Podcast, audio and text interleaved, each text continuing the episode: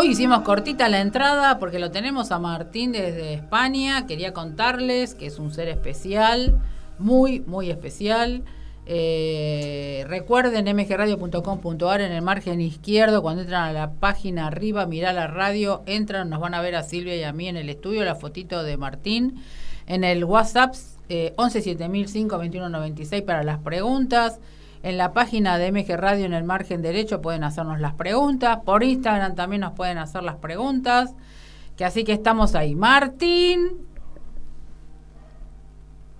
Hola, buenas tardes, Nora. Hola, qué bello. Yo eh, te agradezco tanto, lo voy a decir eh, a, las personas para que sepan qué, qué humildad que tenés vos. Y eh, hasta digo, hasta me emociono porque yo el otro día estaba hablando con la secretaria de él y él tuvo la, la, molestia de mandarme un saludito por el teléfono y la verdad que me, me, impactó esa humildad tuya, Martín.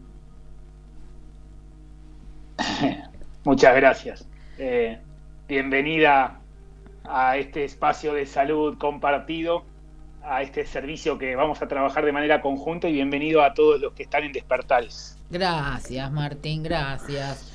Eh, antes te voy a preguntar algo, antes que empieces a, contarnos sobre eh, la desopticación.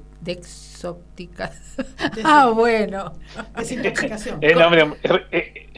¿Cómo estamos? Te quería preguntar una cosita antes que todo. Tengo mi nieto, él es vegetariano. Eh, le hicieron el análisis de sangre y le falta hierro. ¿Qué le puedo complementar eh, en, en, verduras, no? Para no darle ninguna medicación. Eh, ¿Qué edad tiene tu, nieto? o sea que come un poquito de todo él. Sí, sí, sí, pica de todo, pero todo, todo que sea vegetal y fruta nada más. Tiene que comer más frutos secos, más pistachos, más almendras, más maní, más nueces, si le gusta la soja, la soja también le va a aportar hierro. Algunos derivados como el tofu son, son ricos en hierro.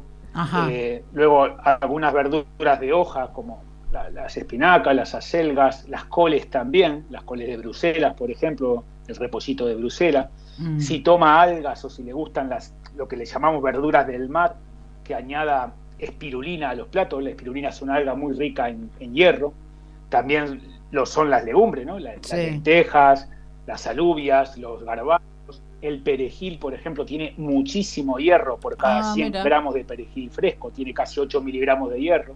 La avena también, tomar gachas de avena o copos de avena en el, en el desayuno o en la merienda, por ejemplo, un chico de 10 años, un vaso, un tazón de leche con, con avena, ¿no? Además de ser un buen alimento que le puede gustar, le, le va a aportar hierro también. Si le ah. gustan los espárragos, hacer unos espárragos blancos o verdes o espárragos trigueros a la plancha son una muy buena fuente de hierro. Si los podemos mezclar con quinoa, todavía mucho mejor. Y como mm. postre, higos. Los higos son riquísimos en hierro. Sí, es. Eh, algunas cosas se las va a tener que mezclar la madre porque es bastante exquisito con muchas cosas él para comer. ¿Viste? Como, no sé. Y ahora tengo al otro chiquitín, al de un año y medio, que también va para ese camino, pero me escupe el trigo, no quiere comer este, los fideos. Eh, no, no, no quiere saber nada con eso. Es decir, como que ya, ya desde chiquito está con ese tema.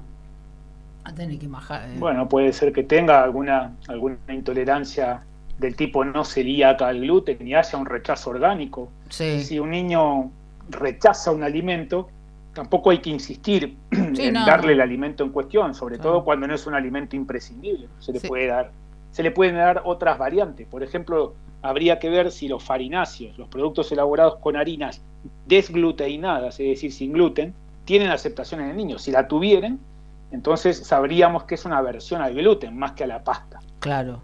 Pero bueno, habría que hacer la prueba. Sí, no, voy a hacer eso, le voy a decir a mi hija que, que empiece con eso, porque vos, este, como hablamos, nosotros como estamos en estas frecuencias de energías muy fuertes y ya se empiezan los chicos que vienen con, ya sabiendo qué es lo que tienen que comer y qué no, el que se tiene que empezar a, educar somos nosotros, eh, ellos ya, ya tienen el chip incorporado. Entonces, a veces uno tiene que preguntar realmente al especialista eh, que esto, como vos decís, de no gluten, y bueno, vamos a ir por ese camino eh, para que estén mejor. Bueno, Contanos, eh, ¿cómo vamos a limpiarnos nuestro hígado, que es tan importante que está el amor incluido en ese lugar? El propósito de la participación, de compartir tu espacio hoy, es enseñarle a las personas que se puede detoxificar el organismo, que se puede desintoxicar el hígado de manera, natural, digamos, con complementos nutricionales, con sustancias naturales, con alimentos concretos, con especias concretas. Tenemos que entender cuál es, de alguna manera, la importancia que tiene, que tiene nuestro hígado, ¿no es cierto? Esto es como los que tenemos coche. Tú sabes que cada X cantidad de kilómetros tenemos que llevar el coche a que le cambien los filtros, ¿no? Cambian el filtro de polen, cambian el filtro de aire, el filtro del gasoil o de la gasolina.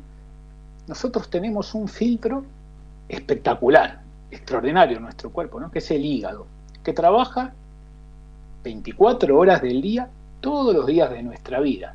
Entonces estamos de alguna manera, como no lo podemos sustituir como si fuera un filtro de un coche, estamos obligados a hacer un trabajo de detoxificación, de desintoxicación de esta, vamos a llamarle, esta excepcional máquina depurativa que tenemos. Pues nuestro cuerpo, Nora, es, extremadamente inteligente el cuerpo humano. Entonces, él mismo tiene un sistema de, detoxificación que está dedicado a, realizar tareas de limpieza de manera constante. Todo el día está limpiando. Y el principal eh, responsable de ese sistema de detoxificación es el hígado. Pero también tenemos a los riñones, a los pulmones, al tejido linfático, al bazo y a la piel, que son lo que llamamos órganos emuntorios, los encargados de la depuración del organismo. vos fíjate que el hígado, que le llamamos órgano, ¿no? Pero en realidad estaría mal empleado ese término. El, hígado realmente es una glándula, ¿eh? es la glándula más voluminosa de todo el cuerpo y como tal, como, como glándula que es, tiene la capacidad de regenerarse. Por eso decimos que el hígado se regenera, ¿eh? porque tiene un carácter glandular. Es una glándula que pesa más o menos un, kilo y medio, ¿no es cierto? Y que en nuestro organismo está protegido por, por el diafragma y por las costillas. Y realiza un sinfín de funciones, pero algunas son muy importantes. Por ejemplo, fabricar hormonas, sintetizar proteínas, recibir de, nuestro intestino todos los nutrientes para poder metabolizarlos y hacer ese trabajo de eliminación de los desechos que son dañinos que surgen en ese proceso metabólico. Entonces, para hacer todo ese trabajo el hígado, ¿qué es lo que tiene que hacer? Tiene que filtrar, como volviendo a la analogía del filtro del coche, ¿no? Tiene que filtrar una importante cantidad de sangre. Ten en cuenta que el hígado filtra más o menos un litro de sangre por minuto. Es, muchísima la sangre, ¿eh? es una labor eh, muy exigente. ¿Cómo, recibe el hígado la sangre? El 80% del volumen de sangre le llega a través de la, de la vena porta, que es el, el sistema venoso que está encargado de transportar todo lo que se absorbe en los intestinos. Entonces, esa sangre que circula es una sangre muy rica en nutrientes y es una sangre baja en oxígeno ese 80%. Y el otro 20% es sangre arterial, que viene de la arteria hepática, que es al revés, es rica en oxígeno y pobre en nutrientes. Entonces hay una relación vinculante, una relación directa entre el hígado y el sistema intestinal. El hígado tiene unas células específicas, ¿no? tiene un capital al que le llamamos hepatocitos. Estas son las células hepáticas eh, dominantes que tienen una estructura que la verdad es que es bastante particular, porque tienen como si fueran dos extremos, dos polos, para poder llevar a cabo la, función de trabajar en ambos flujos, en el flujo de la vena porta, que como acabo de comentar es una, una sangre con muy baja concentración de oxígeno, y en el flujo de la arteria hepática, que es una sangre muy oxigenada. Entonces, ¿el hígado qué hace? detoxificar, ¿no? ser el director de orquesta de esa, de esa empresa de limpieza que tenemos en el organismo. Y evidentemente lo hace con muchas reacciones químicas, ¿verdad? Que ahora mismo, para no generar confusión en nuestra audiencia y no llenarnos de palabras muy complicadas, no vamos a definir toda la ruta bioquímica, pero sí es importante que entendamos que cumple fases en ese, en ese sistema de detoxificación. Básicamente dos fases, una que se llama fase 1, que es la del citocromo P450, y una fase 2 que se llama eh, de las vías de conjugación, donde se dan eh, muchísimas reacciones del tipo eh, bioquímico. Pero claro, uno dice, ¿cómo sé yo? O esta es la pregunta que me haría yo, ¿no? ¿Cómo sé yo si, si mi hígado está saturado, ¿no? ¿Cuáles son los síntomas? ¿Cómo se manifiesta una saturación hepática, una sobrecarga hepática? Eso es algo que nosotros en consulta, los profesionales de la salud, tenemos que valorar porque las personas que vienen con estos síntomas que yo voy a compartir ahora con todos ustedes, normalmente tienen una sobrecarga hepática y es lo primero que hay que tratar antes de abordar eh, la causa que les trae a la consulta. Por ejemplo, personas que están muy cansadas, que se sienten débiles, que tienen dificultad para concentrarse o que presentan fatiga mental. Muchas veces cuando hay sobrecarga hepática también hay trastornos gastrointestinales, ¿no? la digestión pesada, la hinchazón de la barriga, a eso le llamamos distensión abdominal, tener acidez, tener episodios de estreñimiento y de diarrea, dolor de cabeza, la ictericia, ¿no? La ictericia es cuando la piel amarillea, eh, digamos que pilla un, como una coloración amarillenta, ¿no es cierto? La piel y, el, y la parte blanca de los ojos, la esclerótica, también se pone amarilla. Esa condición se llama ictericia y es una condición muy visible ¿no? de una persona que tiene una sobrecarga hepática. Muchas veces la fragilidad en las uñas y en el cabello, el presentar una orina que huele mal ¿no? y, que, y que es de color muy oscuro, el tener un perfil de colesterol muy alto cuando no se tenía, ¿eh? por ejemplo, personas que no tienen problema con el colesterol y de repente en la analítica de sangre vemos que tienen eh, un perfil lipídico anómalo, ¿no es cierto? Y tienen hipercolesterolemia, es decir, mucho colesterol malo. Eso puede ser también debido a una sobrecarga hepática. O, ser más resistente a la insulina o intolerante a la glucosa.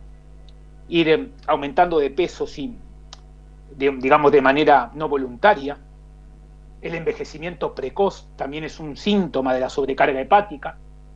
Eh, los dolores articulares, los dolores musculares, incluso me animo a decirte, hasta la fibromialgia, muchas veces se desarrolla sintomáticamente como consecuencia de una sobrecarga hepática. Los trastornos del sueño también. El carácter irritable, tú hablabas hoy, ¿no? Cuando presentaste un poco la temática a desarrollar, que había emociones vinculadas, ¿no? La ira, por ejemplo, y la irritabilidad son emociones vinculadas a la sobrecarga del hígado. Ese conocimiento lo tenemos de la medicina eh, tradicional china, ¿no? que es una medicina mucho más ancestral que la occidental. Es decir, el mal funcionamiento hepático puede hacer que se agraven trastornos eh, que ya se padecen o que somaticemos o sintomaticemos eh, trastornos que no, que no teníamos. Entonces, en esos casos, cuando se presentan síntomas de estas características, uno tiene que plantearse si, si conviene llevar a cabo una detoxificación hepática. Entonces, en una analítica sanguínea nosotros generalmente vemos, ¿no?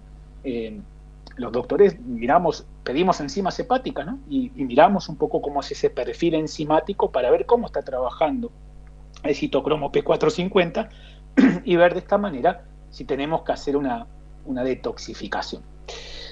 Claro, y normalmente cuando hay una, una esteatosis hepática, es decir, el acúmulo de grasa en el hígado, ¿no? o cuando hay eh, sobrecarga de hígado con alguno de los síntomas que comenté o con varios de ellos, porque pueden ser concomitantes, si podemos tener más de uno a la vez, uno dice, bueno, ¿ahora qué me van a hacer? ¿no? Me van a medicar, me van a dar un, medicamento para el colesterol, me van a dar un medicamento para los triglicéridos, un medicamento porque presento insulino resistencia. Y en realidad yo soy de la opinión, y creo firmemente en lo que, en lo que voy a comentar, que lo primero que tenemos que hacer es detoxificar al organismo y luego vamos en qué, en qué situación histopatológica y fisiológica está nuestro paciente para ver si, necesita o no necesita medicación. Pero primero hay que desintoxicarlo, es decir, hay que depurarlo. Y hay tres nutrientes, digamos, que son eh, los básicos, ¿no? A mí me gusta llamarle la, tríada esencial para los, eh, los procesos de depuración y de detoxificación hepática, que son el glutatión, la metionina y la N-acetilcisteína. El glutatión es bastante conocido, ¿no? Y escuchamos muchas veces o leemos eh, cuando nos interesamos por, la medicina natural. Eh, de los poderes antioxidantes del glutatión, el principal antioxidante del organismo. Es verdad, es, es muy importante y, no solamente como antioxidante, el glutatión eh, participa en la principal vía de detoxificación porque ayuda a eliminar metales pesados. Por ejemplo, es un poderoso quelante del mercurio.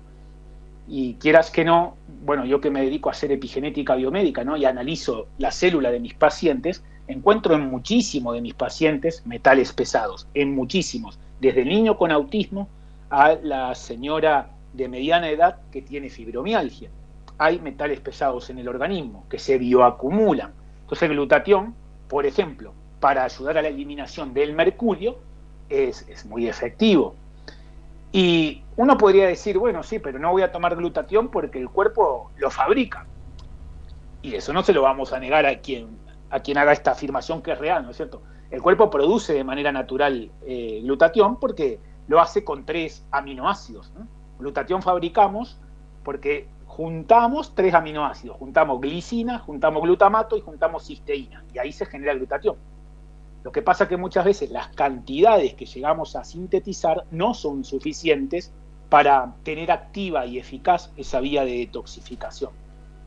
Porque muchas veces el hígado tiene que metabolizar como si fuera demasiadas toxinas, Nora, ¿me entendés? Entonces se van formando muchos radicales libres y, se van agotando las reservas de glutatión, porque justamente al ser un antioxidante, ¿qué es lo que combate? Combate a esos radicales libres que se generan, eh, digamos, como consecuencia de las vías metabólicas en la detoxificación. Entonces, ¿cómo vamos a proveernos de glutatión si no queremos o si no nos han prescrito un, complemento alimenticio con glutatión. Vamos a comer más sandías, más frutillas, más pomelos, eh, más espinaca, más espárragos, más zapallo, más brócoli, más coliflor. Esos son alimentos ricos en glutatión. Lo que pasa es que no los tenemos que cocinar mucho. Estos vegetales o estas frutas que yo mencioné, tenemos que intentar comerlos lo más crudo posible, porque al cocinar reducimos mucho el nivel de aminoácidos que son beneficiosos para, para la formación de glutatión. Por otro lado tenemos la metionina, como había comentado, ¿no? que es importante, por un lado, necesaria para que se produzca glutatión. Y por otro lado, es un, un aminoácido azufrado, es decir, lleva azufre, y esto, el azufre es muy importante para diversas vías bioquímicas, para metilar, para sulfoxidar, es decir, vías de detoxificación. Entonces nos tenemos que asegurar también fuentes alimentarias de metionina, como el sésamo, las nueces, los pescados, las carnes también, las claras de huevo, son ricos en metionina. Y el último que hace a la tríada, porque nombré tres, glutatión y metionina, ya los he explicado o espero haberlo explicado, y teníamos la N-acetilcisteína, que se conoce por las siglas NAC, NAC, que es un antioxidante muy, muy útil para detoxificar metales pesados y muy utilizado para proteger eh, el hígado de la necrosis. La necrosis sería la muerte de los tejidos. Además de ser un precursor de la cisteína, que es un aminoácido que necesitamos para sintetizar glutatión y también para sintetizar taurina. ¿Y dónde vamos a encontrar N-acetilcisteína? La vamos a encontrar en el ajo, en la cebolla, en los repollitos de Bruselas, en los cereales integrales, no refinados, en los integrales, y también evidentemente como complemento alimenticio. Entonces, si la pregunta de alguno de nuestros oyentes en Despertares fuera, eh, Martín, Nora, ¿cuáles son los tres nutrientes base para apoyar a mis vías de detoxificación? Nuestras respuestas serían glutatión, metionina y N-acetilcisteína.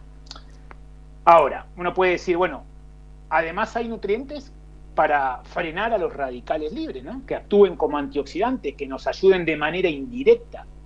Sí, sí que los hay, evidentemente, y hay dos que destacan por encima de todos, que son el selenio y el zinc. Porque los dos, que son minerales, participan en la eliminación de metales pesados. Entonces, ¿dónde vamos a encontrar mucho selenio y mucho zinc? En ostras, en almejas, en el hígado de la ternera, en las uvas, en las frutillas, en las bayas del zaúco. Es decir, necesitamos estos minerales como coadyuvantes para la neutralización de los radicales libres.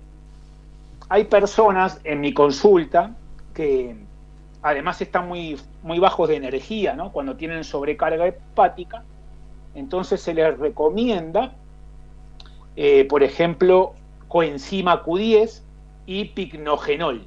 Son dos antioxidantes, la coenzima Q10 y el, y el. Eh, hay que darlo como suplemento, ¿no? O como complemento nutricional. Pero son muy efectivos, ¿no? Cuando hay astenia, ¿no? Cuando hay mucho cansancio. También tenemos que tener en cuenta que hay vitaminas que son hepatoprotectoras. ¿Qué va a querer decir la palabra hepatoprotectora? Recordemos que habíamos dicho que las células del hígado se llaman hepatocitos, ¿no? Entonces, hepatoprotector es aquel nutriente que protege a los hepatocitos, a las células del hígado. Y ahí tenemos unas vitaminas que hacen un trío ganador, que son la vitamina A, la vitamina C y la vitamina E, E de España. Ese trío hay que tenerlo, vamos a recordar como si fuera la sigla ACE, ¿eh? ACE pero sin ponerle la H, ¿eh? ACE, vitamina A, vitamina C y vitamina E.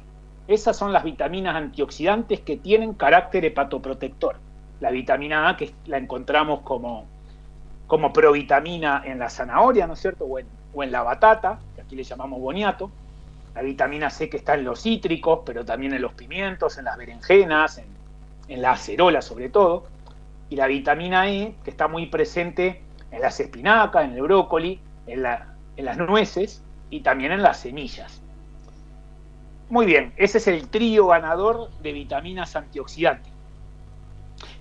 Pero ¿qué pasa con las vitaminas del grupo B? Dime, Nora. No, no, impecable lo tuyo. ya están haciendo un montón de preguntas. Pero termina con, lo, con el C y con el, el, D. Sí, voy a terminar con esta explicación, eh, porque es importante y a lo mejor respondo a alguna pregunta más de esta manera.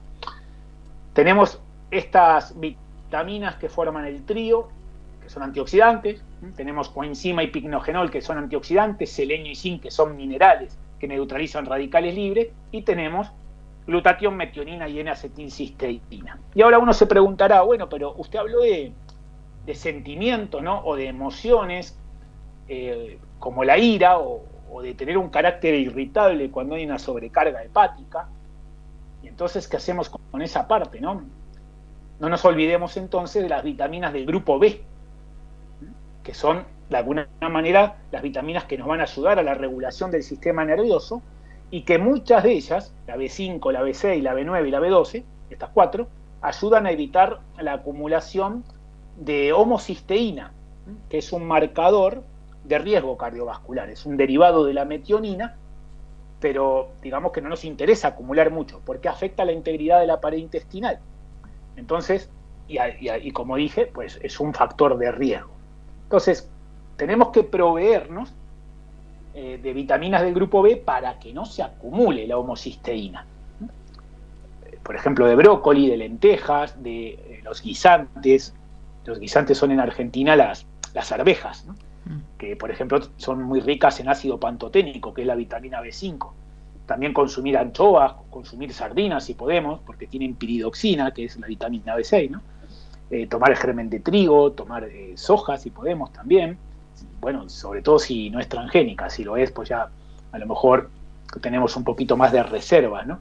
Y el alga, por ejemplo, el alga nori, o consumir hígado, pues nos va a aportar eh, cobalamina, ¿no? Vitamina B12. Y eso es en cuanto a los, a los factores nutricionales eh, propiamente dichos. Luego tenemos otros aliados, para mí, muy, muy este, importantes, porque yo me dedico a, a la medicina orgánica y a la medicina naturopática, entonces hago uso, inclusive en mi, en mi pequeño laboratorio, pues elaboro productos utilizando plantas que son hepatoprotectoras. Algunas que son muy famosas, ¿no? Y, otras que no lo son tanto, pero son muy eficaces. De las más famosas podríamos nombrar el Desmodium, el Cardo Mariano, el Diente de León y el Regaliz, por ejemplo. Esos cuatro son como plantas hepatoprotectoras por, por antonomasia, ¿no? Son muy reconocidas por sus propiedades depurativas o por sus propiedades antioxidantes. Eh, el Desmodium, por ejemplo, que a veces no se conoce tanto, a, lo mejor en, Latinoamérica, pero en Europa eh, sí se utiliza mucho. Yo la utilizaba mucho en Bélgica cuando eh, vivía allí y trabajaba allí. Es un, género de plantas que, tienen muchos alcaloides, que tienen muchos flavonoides, que tienen muchas antocianinas. Es decir, el desmoyo es una planta que nos va a, a regalar, con esta sabiduría y esta generosidad que tiene la naturaleza, ¿no? nos va a regalar moléculas que favorecen las vías de detoxificación y, la acetilación. Entonces es un aliado excepcional del hígado, porque depura, porque previene el deterioro de, los hepatocitos y porque inclusive pues, es muy efectivo eh, cuando hay un trastorno hepático, ¿no? por ejemplo una hepatitis, una cirrosis o una esteatosis hepática. Y eso, el desmodium se puede tomar, evidentemente, en extracto fluido de laboratorio, en infusiones, eh, si se hace bien la decocción, o en una matriz líquida, ¿no? si se pone en un jarabe. Eh, luego el cardo mariano, que ese supongo que por allí puede que sea más conocido en Argentina. Mi, papá, que tenía un laboratorio de medicina natural en Argentina hace muchos años, eh, hacía productos a base de cardo mariano, justamente porque tienen un, principio activo que se llama silimarina, en la semilla sobre todo, porque el cardo mariano lo más importante que tiene es la semilla, no, la hoja. En la semilla se saca una molécula que se llama silimarina, que esa molécula tiene como una mezcla de fenoles que son antioxidantes y antiinflamatorios. Y ese cardo mariano, justamente por esa silimarina, lo que nos permite es incrementar la producción de glutatión de manera endógena, es decir, del que fabricamos nosotros puede incrementarse la producción de glutatión hasta en un 35% tomando cardo mariano. Entonces, eso es muy importante. Y cuando hay, por ejemplo, casos de fibrosis hepática, yo doy altas concentraciones de cardo mariano. Altas concentraciones me refiero a, dosis ortomoleculares. ¿Para qué? Eh, para evitar las complicaciones de la fibrosis, porque el cardo mariano tiene propiedades antifibróticas. ¿eh? Y eso cuando uno detecta que hay una fibrosis hepática, lo tiene que tratar, porque si no lo trata, eso puede derivar en una cirrosis o en un cáncer hepático.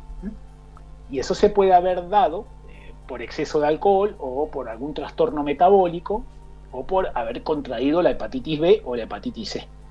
Básicamente una fibrosis, para quien no lo tenga muy claro, es como que se acumula mucho tejido cicatrizal en el hígado y eso afecta el normal funcionamiento. Eso es una fibrosis. Cuando el tejido cicatrizal se acumula, si se acumula en el hígado la fibrosis hepática. El diente de león, también bastante, bueno, yo lo utilizo mucho, pero muy conocido en la medicina, en la medicina naturopática occidental y también en la, en la ayurvédica, ¿no? en la de la India, que se llama Taraxacum, la planta, Taraxacum officinale. Cuando hay, por ejemplo, te voy a contar algo, bueno, les voy a contar algo a todos los amigos de Despertares.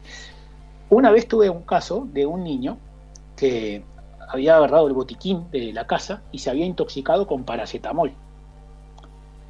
Y claro, el, quien estaba un poco de guardia era yo, ¿no? Y no tenía muchos recursos en ese momento eh, farmacológicos, entonces le di concentraciones ortomoleculares de diente de león y lo desintoxiqué.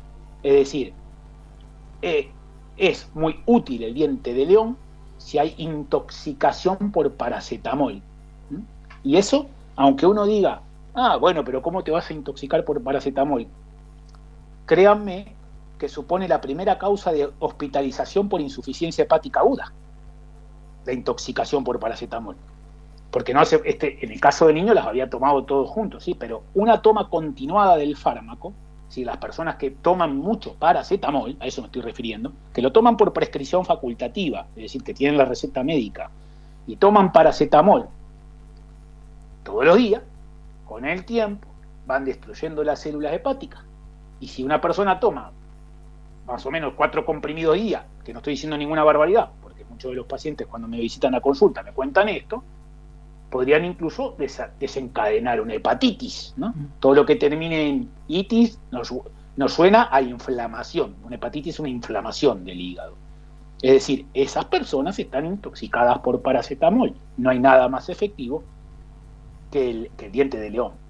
Evidentemente, si estamos en una intoxicación hepática grave, vaya a urgencia, ¿verdad? No, no, se ponga usted a tomar infusiones de diente de león. Pero cuando sabemos que tenemos intoxicaciones porque estamos presentando una insuficiencia hepática debido a un fármaco, en concreto a este, pues ya tenemos un recurso de la medicina natural. También había comentado yo el regaliz dentro de este grupo de, plantas hepatoprotectoras importante. Para mí es importante valorar un ácido que, hay en el regaliz, en la raíz del regaliz, que se llama ácido eh, glicirricínico, porque hay muchos estudios ya que han demostrado que si administramos esto lo tenemos que hacer en el campo médico, evidentemente, ¿no? Si administramos por vía intravenosa 240 mililitros tres veces por semana y durante, y durante un mes, podemos reducir el nivel de citoquinas, que son unas proteínas que, intervienen en las reacciones inflamatorias. Es decir, ensayos y estudios que demuestran que, que administrar por vía intravenosa eh, ácido glicirricínico, que se extrae de la raíz del regaliz, pues tiene un efecto antiinflamatorio importante. Si no fuera una aplicación, una administración intravenosa, evidentemente el regaliz se puede, se puede consumir como tal, ¿no? como alimento inclusive. Tenemos también el boldo, que bueno, ahí en Argentina creo recordar, hace, yo hace 23 años que no vivo allí, pero eh, me suena que el boldo era como muy común, ¿no? inclusive después de comer los abuelos te ponían algún boldo eh, para que hagas mejor la, la, digestión. lo recuerdo. Eh, pues justamente porque tiene boldina, ¿no? que es un, anti, un antihelmíntico y, y destaca por ser un hepatoprotector también. Además, el boldo no solamente que apoya al hígado, sino también es útil en los trastornos de la vesícula, porque digamos que evita la formación de cálculos, ¿no es cierto? y facilita la eliminación. Eh, de, los cálculos pequeñitos cuando se producen. Entonces, para prevenir, digamos, disfunciones de hígado y vesícula, el boldó es, es una buena alternativa. También el rábano negro lo es. Eh, y la remolacha, por la betaína que tiene, el cardo bendito, eh, el inositol, que es una vitamina, pero es muy importante también porque evita que se acumule grasa en el hígado, se utiliza mucho en la esteatosis hepática. Luego la, la también si hay casos de cirrosis o de alcoholismo, por ejemplo, se puede, se puede utilizar como detoxificante. Y algunas especias, eh, yo suelo utilizar en los pacientes que vienen con, sobrecarga hepática, la cúrcuma, el comino negro y, y el ajo. La cúrcuma ahora está como de moda, pero bueno, realmente es un, es un superalimento, ¿no?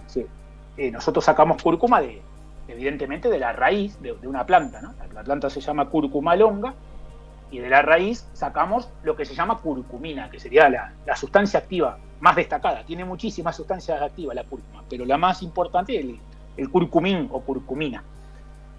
Y que ya hay, creo que, no sé, me animo a decir miles, inclusive, porque puede que ya haya miles de estudios que avalan las propiedades antiinflamatorias, antivirales y antioxidantes. Y en lo que mm, respecta específicamente a la detoxificación hepática que, estamos eh, charlando, charlando hoy, la cúrcuma nos ofrece eh, propiedades diuréticas, es decir, ayuda a producir más sales biliares y favorece la regeneración hepática. El comino negro también me encanta, la semilla de comino negro, porque es hepatoprotector y porque además refuerza la, la acción del sistema inmunitario, y el ajo, que para mí es el, antibiótico eh, más, significativo ¿no? que nos regala la naturaleza, que no solamente eh, es antibiótico, sino que tiene un compuesto que se llama aliina, que, deriva de un aminoácido, deriva de la cisteína, y que es necesario también para formar glutatión. Entonces, añadir eh, ajo a los platos, a quien le guste, ¿verdad?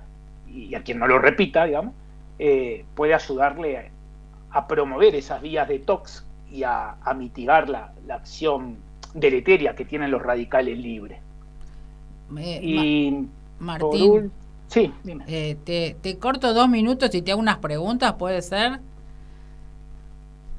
Si tienen que ver con el tema, sí, si no, no. Sí, sí, sí. Eh, igual una contestación cortita.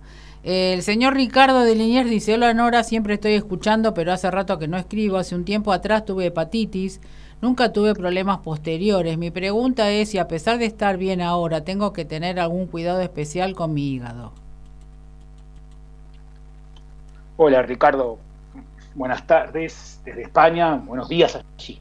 Eh, mira, harías bien en por lo menos incrementar el consumo de los alimentos que hemos mencionado en el programa, ¿no? de asegurarte, de asegurarte aportes de glutatión, de metionina, de N-acetilcisteína, que no te falten las vitaminas del trío ganador que comentamos, ¿no? Eh, eh, la vitamina A, la C y la E, la vitamina del grupo B, y si conseguís allí, eh, Ricardo, desmoy, un caro mariano, diente de león, regaliz, cúrcuma, comino, ajo, tomalos y evitá sobre todo, evitar las bebidas con alcohol y las bebidas eh, ricas en grasas, eh, ricas en azúcares, sobre todo en azúcares, eh, digamos, de, saturados, ¿no es cierto? estos, esos azúcares industrializados, ¿no? Lo de la panadería, evítalo en la medida de lo posible. No digo que tengas que hacer restricciones absolutas, pero sí llevar una dieta lo más moderada natural posible, ¿no? Claro, algo natural.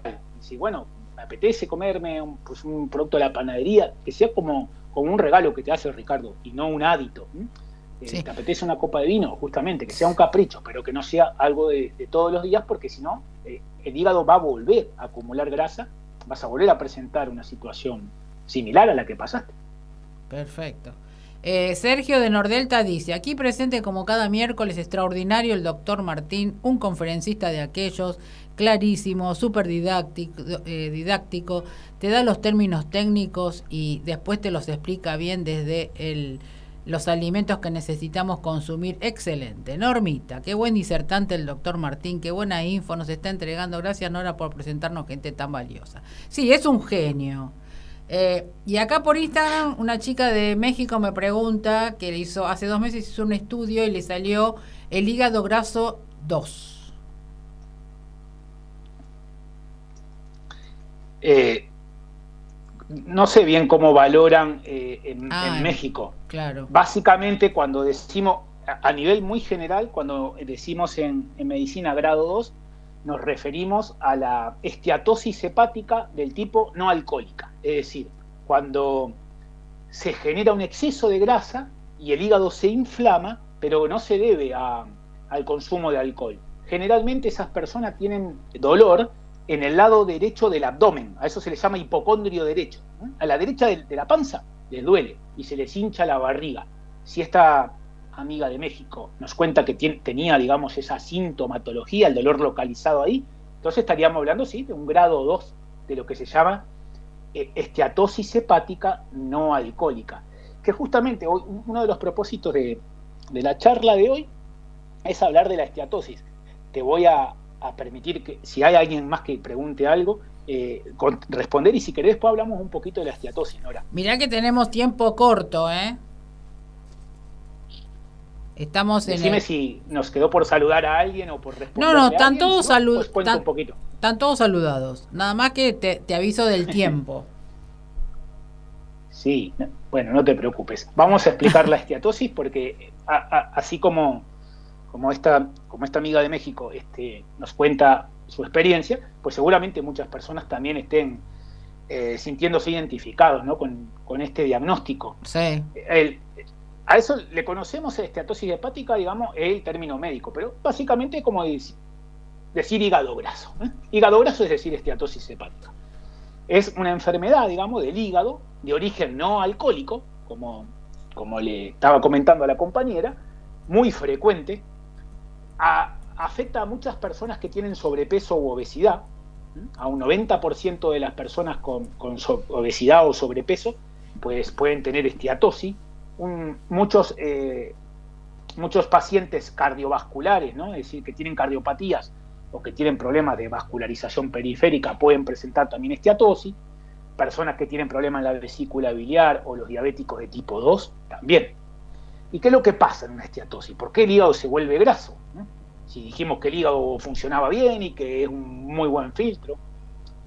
Lo que pasa es que los ácidos grasos y los triglicéridos se van acumulando en esos hepatocitos que hablábamos, en esas células hepáticas.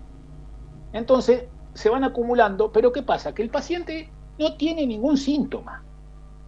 Eso es lo malo de la esteatosis, no nos pasa nada al principio, hasta que tenemos ese dolor en el lado derecho del abdomen y la barriga hinchada, que es cuando ya tenemos el problema, cuando ya está agravado. Entonces hay que estar atento a los síntomas previos, que pueden ser, me está doliendo demasiado la cabeza, como que muy seguido me duele la cabeza después de comer, ¿qué está pasando? Tengo la digestión muy pesada, coma lo que coma me siento pesado. Esas ya son, eh, digamos, señales de, alarma, ¿no? De, que pone nuestro cuerpo indicándonos que podemos estar en una, en una situación de acúmulo de ácidos grasos y triglicéridos en nuestros hepatocitos.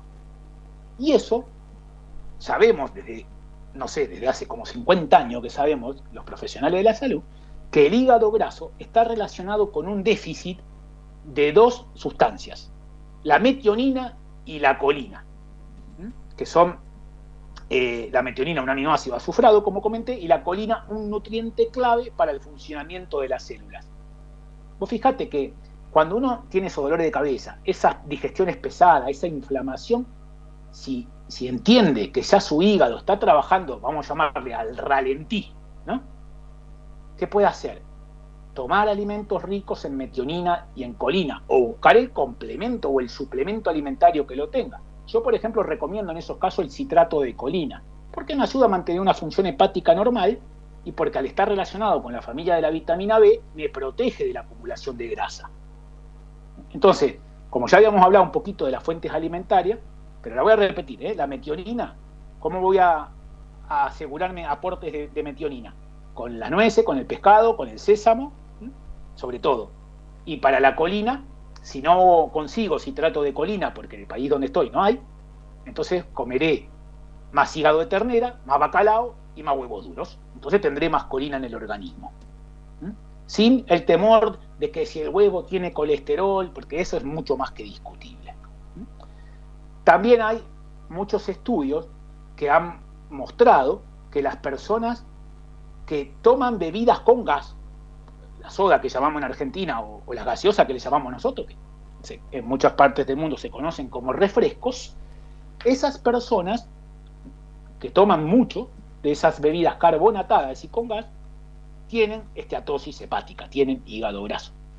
¿Cuál es el problema de esas bebidas con gas, de los refrescos de las gaseosas sobre todo? El problema es la alta concentración en azúcares y en edulcorantes sintéticos, ¿no? como el aspartamo.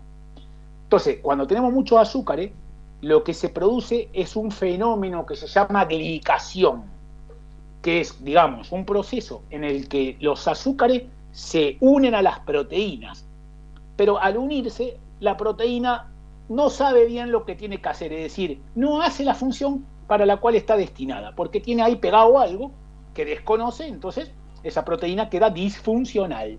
Ese es el problema de la glicación, ese es el problema de consumir alimentos o bebidas muy azucarada, que se van a unir a nuestras proteínas y nuestras proteínas se van a quedar ahí medio atontadas sin saber lo que tienen que hacer en nuestro organismo. Ese es para mí el, principal enemigo de la salud, el azúcar, en ese sentido. Entonces, en ese caso, pues quitaríamos las bebidas carbonatadas y tomaríamos, porque muchas veces también está relacionado, eh, omega 3, que es un ácido conocido, ¿no? un ácido graso eh, poliinsaturado, está sobre todo en los pescados grasos de agua fría, es decir, en el salmón, en, la caballa, en el jurel, en las sardinas, en las anchoas, porque muchos eh, pacientes que tienen esteatosis hepática, es decir, que tienen hígado graso, presentan déficit de omega 3. Entonces, si uno tuviera que decir, bueno, eh, tengo esteatosis hepática, o tengo como nuestra compañera, grado 2 me dijeron que tengo, no entiendo bien qué es, es justamente eso, ¿no? se me acumuló grasa en el hígado, pero no fue por consumo de alcohol. ¿Qué voy a tomar entonces? Voy a tomar productos ricos en alimentos ricos en metionina y en colina, voy a tomar omega 3, voy a tomar este, eh, probióticos, por ejemplo, porque se ha demostrado que reforzar la microbiota disminuye el riesgo de esteatosis hepática, eh, un, complemento alimenticio, y si no consigo el complemento, pues tomaré kéfir, pepinillos en vinagre, encurtidos y yogures, que son alimentos que tienen carácter probiótico. Voy a tomar cardo mariano, eso es importante, ¿eh? esa planta sí que es importante porque tiene silimarina, y recordemos que la silimarina es clave en la detoxificación y pues puedo tomarme infusiones de plantas que protejan mi hígado. Por ejemplo, infusiones de semillas de hinojo, infusión con cáscara de limón, infusión de alcauciles o, de alcachofa, ¿no? que nos ayudan a reducir la acumulación de la grasa. Y evidentemente hay cosas que nunca tenemos que olvidarnos.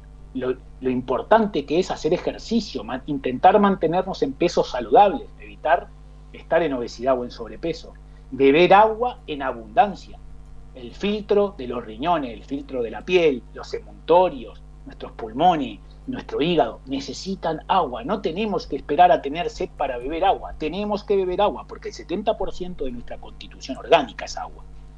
Y evidentemente intentar llevar una dieta lo más antiinflamatoria posible, ¿no? Como le comentábamos a Ricardo, que sea rica en antioxidantes, que tenga poca grasa, que tenga pocos alimentos procesados, pero siempre acompañado de ejercicio, de hidratación y de felicidad, poniéndole actitud de felicidad a la vida, sonriéndole a la vida con gratitud, agradeciendo, agradeciendo que estamos sanos. Uno se tiene que sentir sano, grado 2 en todo caso, pero no enfermo de esteatosis hepática. Porque también es una cuestión de actitud, evidentemente, la salud. La salud se construye. Exacto. Espectacular, Martín, espectacular. Realmente nos quedamos todos en mudos. Acá este, mm, me preguntaban por el ajo. Eh, dice, me encanta el ajo, lo uso en casi todas las comidas, pero muchas veces quedo con un aliento muy fuerte. ¿Hay algo natural para contrarrestar eso, para no ponerse un chicle? sí, viste bueno, que hay, eh, hay, hay una forma de consumir ajo, eh, pero no sé si esa persona eh, lo conseguirá desde donde sea que nos contacta, ¿no? Que es el ajo negro. El ajo negro. Sabes que acá es, difícil de conseguir. Un ajo que uno. Claro, a lo mejor es un poquito más, más difícil de conseguir, pero si lo consigue, que es como una, como una joya culinaria, le llamo yo, es realmente es, es, un, es un ajo normal, ¿no es cierto? Que se fue eh, conservando de una manera distinta, ¿no es cierto? Y madurando, y que posee la, la, grandísima ventaja de que no deja mal aliento, no repite, no provoca molestia digestiva. Y concentra más compuestos fenólicos, más ailcisteína, más alil, el mercaptocisteína, es decir, eh, concentra más antioxidante, además de que concentra más vitamina C y más flavonoides. Es decir, la, la mejor alternativa sería, pues, buscar ajo negro, ¿no? Si la persona tiene esa, esta inquietud, ¿no? Respecto del ajo que, consume. Eh, es cierto que puede ser un poquito más difícil de conseguir, pero si lo consigue, mejor. Es, esa es la forma. Y si no lo consigue, muchas veces cuando una persona presenta esas molestias por el ajo, uff, que lo tengo acá, que no, ahora, ¿por qué me lo comí? Viste que al final nos echamos la culpa nosotros mismos de lo que hacemos a veces tomar eh, un poco de clorofila, algún, algún comprimido de clorofila puede neutralizar en parte ah. esa, esa sensación en la mucosa gástrica. Perfecto. Eh, Ernesto de Urquiza dice, me encanta el invitado, para endulzar un café o té, ¿qué nos aconseja para no ponerle azúcar o edulcorante o mejor tomarlos amargos? Bueno, si te gusta amargo, yo creo que es la mejor de las opciones. En todo caso, si amargo no te gusta, esta, tenemos el la stevia, que es una muy buena opción y que además en Argentina hay, porque es un arbusto que crece ahí en, Paraguay, Brasil y Argentina, que es para mí el, edulcorante natural eh, más, más puro, ¿no? digamos menos impío, eh, más sano si se quiere, eh, que además es 300 veces más, más dulce que el azúcar, pero no tiene calorías. Claro. Una ventaja que tiene la stevia. Y hay gente que dice, no, pues a mí la stevia eh, no me gusta. Eh, bueno, un poquito de miel. La miel ah, tiene muchas bondades. Más allá de que sea un producto con azúcar, la verdad es que la miel tiene es antiinflamatoria, es antioxidante, es antibiótica, tiene aminoácidos, tiene vitamina, tiene hierro, tiene zinc, tiene minerales. es, es muy buena opción. Eh, Lo que no es buena opción es eh, este que empieza con chu y todas esas ah, chiquititas que a veces le metemos al termo. Eso no son opciones. Tiene gusto a metal eso. Eso está cada vez más eh, discutido mm, su, su papel en, los procesos de, oncogénesis, es decir, de, de, promoción de genes que derivan en, en células tumorales. Y decime, ¿la miel a partir de qué edad se puede consumir? Bueno, a los niños pequeños no deberíamos de dar eh, miel, a los niños pequeños, porque no tienen eh, un, sistema digestivo y enzimático como para consumirla. hay, hay aquí diferentes teorías, ¿no? Porque la Organización Mundial de la Salud te, va a decir que, a partir de un año le puede dar miel a, un niño, ¿no? A partir de los 12 meses de edad. Eh, otros te dicen que tiene que ser 24 meses. Yo pienso que tienen que ser 36. Ah, bueno. 36 meses, 3 años. Sí. Porque es un producto muy azucarado, el niño tiene que ser un poquito más consciente de que, de que hay que regular las cantidades también y, hay que tener en cuenta que los niños, que a veces no hay una, una higiene eh, dental, ¿no es cierto?, y bucal eh, muy, muy eficaz, claro. el, riesgo de caries es mayor, ¿no? Y al final ah, tener caries no, no, no, representa ninguna ventaja, ni para el niño ni para nadie. Bueno, nos quedan este ocho minutitos nomás. Te pregunto, eh, ¿el diente de león y el cardo mariano tomándolas eh, puede sustituir a la ceolita? Son cosas diferentes, porque ah. aquí estamos hablando de, de toxificantes que tienen un carácter hepatoprotector, que serían el diente de león y el cardo mariano, y la ceolita al final la ceolita es como si fuera un, conjunto de minerales que se usan como captador de contaminantes. De, hecho, se usa en agua, se usa en suelos, se usa en piscinas, se usa en agricultura. Cuando uno toma, eh, se usa para depurar aguas residuales, la ceolita es un captador de contaminantes. Ah, bien. un, quelante. Entonces, ¿para qué nos sirve a nosotros? Para fortalecer la pared intestinal y para favorecer la desintoxicación de metales pesados, sobre todo cuando afectan al sistema gastrointestinal y linfático, pero no específicamente al hígado. No, no, no. Porque actúa sobre la pared intestinal. No, te preguntaba porque eh, yo tomo el diente de león y bueno, ahora le voy a agregar el cardo mariano y bueno, la ciolita sí que lo compro aparte, pero en este momento me había quedado, por eso te preguntaba. Eh, acá dice una chica de creo México. haberte respondido. Sí, sí, sí, sí. Te voy a, responder, te voy a regalar un, tips que me parece que es importante, Nora. Si uno quiere reemplazar la ciolita, porque no la encuentra, porque no la consigue, porque se cansó, las alternativas de reemplazo no son el cardo mariano y el diente de león, son el carbón activado, la tierra diatomea o la arcilla bentonita. Esos son ah. los homólogos a la ceolita. Ah, perfecto. Entonces el diatomea, porque el carbón, el carbonatado, es medio difícil de conseguir el, el carbón activado.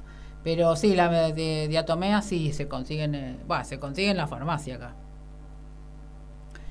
Sí, normalmente son productos que tienen, pueden ir con prescripción médica inclusive. Ah, bueno, ahí no sé, ¿ves? tengo que preguntar. Bueno, eh, me dice Alexa de México, ¿los jugos verdes ayudan al hígado graso? Sí, si tienen eh, los nutrientes, que es decir, los alimentos con los que vas a hacer el, jugo, tienen los nutrientes que hemos comentado, eh, sí. Perfecto. Hay jugos verdes que, digamos que nos van a ayudar a limpiar el hígado, ¿eh? siempre y cuando tengan, pues justamente estos nutrientes específicos que hablábamos, ¿no? Claro. Pero bueno, básicamente, por ejemplo, el jugo de melón te puede venir bien también, ¿no? Jugo de, jugo de menta, hacer combinaciones de papaya y limón, la remolacha con el limón también para el hígado graso.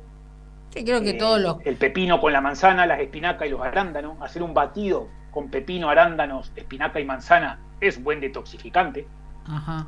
Pero yo no soy mucho de los detox, soy más de la alimentación sana, natural, sencilla y no tantos jugos de estos raros que al final nos cuesta tomarlos a veces. Sí. Em, eh, bueno, Martín, eh, tendrías que venirte a Buenos Aires a hacer una conferencia. Te vamos a abrazar un montón. fue tan claro, porque hay muchos en, las redes que hablan sobre un montón de cosas, pero vos tenés una, una claridad eh, diferente para, para que la gente vaya comprendiendo. Algunos por ahí son muy, eh, no sé, como que se pasan eh, algunas, algunos pasos, digamos. pero realmente me, me, encantó tu claridad y, y la, esa, esa calma que tenés para hablar. hace falta muchos médicos como vos. Muchas gracias, Nora. Gracias por el, comentario. Acá te manda muchos besos, eh, corazoncitos, plantitas, un montón de cosas de Instagram. este, bueno, y, con cariño. y acá también que estamos con, con el estudio, con Gaby, con mi prima Silvia, también te agradecemos un montón toda la información. Eh, vamos a ver que si, si, te podemos tener antes de fin de año, sé que, que estás siempre a full trabajando. Eh, pero es tan importante todo esto que, contás y que, vamos en esos tiempos justamente de empezar a cambiar la forma de comer, empezar a, cuidarnos, empezar a trabajar la epigenética de nuestro cuerpo, que algunos se olvidaron. Sí, eh, gracias a, Dios, eh, cada, cada día más personas se, vuelven conscientes ¿no? de, de la importancia de la importancia de, manejar nuestra expresión de genes con, lo que hacemos, ¿no? con nuestros hábitos, es decir, de manejar nuestro epigenoma, que justamente eso es la epigenética, ¿no? Es, digamos, qué instrucciones le damos a los genes para que se comuniquen como se comunican, ¿no? cómo nos interesa que se expresen, qué, nos interesa que digan y, qué es lo que no. Eh, bueno, la verdad es que en Argentina nosotros trabajamos este, la epigenética en, Rosario, en el Centro de Asamblea Delta, con, mi compañero, con el doctor Escudero, y tenemos pacientes de toda Argentina, pacientes que se acercan a Rosario a, que les extraigamos unas hebras de cabello y, analicemos todo ese perfil de nutrición celular y, les ayudemos a, recuperar el equilibrio en salud de una manera, como he contado yo hoy, ¿no? o he compartido, de una manera orgánica, de una manera natural, de una manera humana, de una manera cercana y de una manera amorosa, que es, como tenemos que trabajar eh, los médicos y los, y los profesionales de la salud. Tenemos que trabajar con amor, sin amor no hay salud. Entonces, yo me alegro de que este, me abran la puerta de despertares eh, y, poder compartirlo con tu comunidad, te lo agradezco. No, al contrario, a vos. Eh, bueno, les recuerdo, a Martín Asanza lo encuentran en Instagram, en el Facebook, como así, Martina Sanza, simple. ¿no? Eh, sí, no, no soy no, no, soy tan complicado, en ese sentido se me encuentra. Está bien, sos natural. Sebastiana Sanza. Sí, es como me llamo y como me gusta que eh, se dirijan hacia mí. Exacto. Gracias, gracias Martín. Te agradezco un montón. Acá en Instagram se me va a cortar porque ahora a la hora me cortan. Es una cosa de loco esto. Eh, que así que los de Instagram ya en cualquier momento se corta el vivo. Eh, te agradezco un montón eh, toda esta información y bueno, te, aviso que después, la semana que viene, eh, vas a estar en... voy a pasar el programa en Capilla del Monte, en Córdoba. Después yo te voy a pasar el link. diferido lo pasan, el día jueves diferido, que así que ah, también vas a salir en... Me viene bárbaro. Sí, me viene eh, bárbaro porque me han preguntado bastantes personas a mis redes sociales si esto iba a quedar grabado. Entonces, ¿tú me vas a mandar el enlace para que yo lo comparta, la grabación? Sí, yo te, cuando termino el programa te paso todos los links de a todos lados que va, a todas las plataformas. Y la semana que viene, el jueves entre las 16 y las 18, lo pasan en Capilla del Monte Córdoba. Acá Paola me dice, hola Nora, saludos, abrazos desde España, éxitos en tus programas, un beso al doctor Martina Sanza, muy interesantes sus consejos, gracias. Gracias, Paulita. Muchísimas gracias. Este, con letras mayúsculas y todo puso. Eh, eh, me emociona todo esto, Martín, realmente se me pone la piel de gallina porque sos un ser muy especial. Gracias, gracias siempre por por dejarme formar parte. Gracias, gracias a vos por estar, que es muy importante. Y, también eh, que todos tus colaboradores cuando quieran tienen acá el micrófono abierto para lo que necesiten. Te amo. Muy amable, Nora. Te mando un abrazo y un beso enorme. Y, bueno, a despertar todos. Exacto. tenemos eh, conciencia, salud y, y amor. Un besote enorme. Un beso. Bueno, eh, personas, oyentes, amigos, vieron, es un ser espectacular, es amorosísimo, la tiene, trabaja mucho, es re joven. Eh, recuerden, él es argentino, es rosarino. Se fue a España a vivir, como dijo, 23 años que está, pero él siempre ama a su Argentina eh, y, siempre la recuerda y ya este año dijo que no era probable que viniera, pero quizás el año que viene que sí. Eh, obviamente síganlo, porque él tiene mucha información en sus redes. Aparte, eh, todos los, los, títulos que tiene, eh, máster, no sé, un montón de cosas que le han dado, le han brindado en todos los lugares del mundo por, por el ser que, es, es impresionante. la humildad que tiene es increíble y, y hace falta mucha gente como él. Eh, debe haber, debe haber que están así también en, silencios, pero él es como que comenzó a hablar y a decir y a transmitir todo lo que realmente hace falta a nuestro cuerpo y, comenzar a sanar y, ver todas las, todas las cosas que hay para comer sanas que se encuentran y que empecemos a, estar mejor. Acuérdense el dolor de cabeza, hígado o eh, no estamos siendo felices. ¿No? Muy importante. Eh, bueno, mi fin de semana, eh, que descansen, primero de mayo para todos. Y el miércoles que viene eh, tenemos a Úrsula Tassini, que es de Capilla del Monte, terapeuta holística. Nos vemos, os amo a todos. Gracias.